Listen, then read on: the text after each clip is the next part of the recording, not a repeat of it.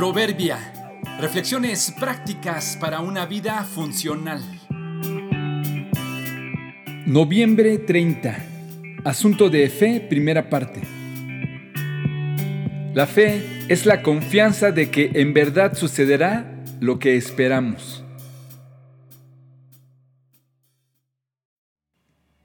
Recientemente una pareja de amigos compartieron con mi esposa y conmigo la dicha de estrenar un inmueble que adquirieron hace dos años. Nos platicaron que en aquel entonces, cuando se los ofrecieron a la venta, no existía nada de lo que hoy está materializado. Ni siquiera pudieron ver el terreno adecuadamente. Todo era una suposición en base a una presentación en una tableta. Tuvieron fe de que lo que les prometían era verdad. Así que depositaron no solo su confianza, sino también su dinero en ese proyecto. Dos años después, pudieron recibir las llaves y disponer de su propiedad. En muchos casos, las compras de bienes, muebles o inmuebles se hace en base a lo que ya existe y se puede revisar o probar. En muchos otros casos, estos se adquieren dando un voto de confianza a una persona o una empresa.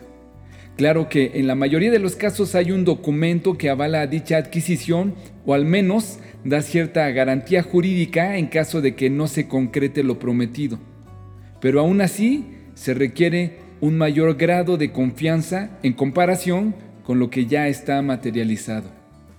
El testimonio de nuestros amigos me hizo pensar en la fe que se necesita para creer en Dios. Algunos se resisten a creer porque argumentan que no lo ven por lo tanto no es real.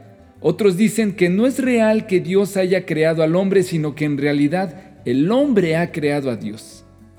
Es interesante que aun los que batallan con creer en Dios argumentando la falta de evidencia empírica, son capaces de creer en otros aspectos aún sin tener la certeza de ello. Los incrédulos también hacen compras en línea, ahorran para su retiro, se despiden diciendo, nos vemos mañana. La vida sería imposible si solo dependiéramos o confiáramos en lo que se ve. No seríamos capaces de funcionar adecuadamente si no tuviéramos fe. Ocupamos de ella todos los días aún sin darnos cuenta. La medimos en base al objeto de ella. Pero sea mucho o poco lo que se espera, al fin es fe. Tener fe y ser arriesgado en muchos casos hace que la vida sea más fácil y haya ganancia en eso. Tener fe en Dios y en su Hijo Jesucristo es un asunto que va más allá de la fe misma. Es un asunto también de conveniencia. Quizá conozcas a algunos que no les conviene creer en Dios porque tendrían que ponerse a cuentas con Él. Platícame, ¿tú por qué crees o por qué no crees en Dios?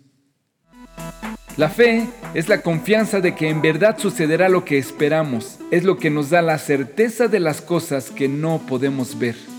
Hebreos 11.1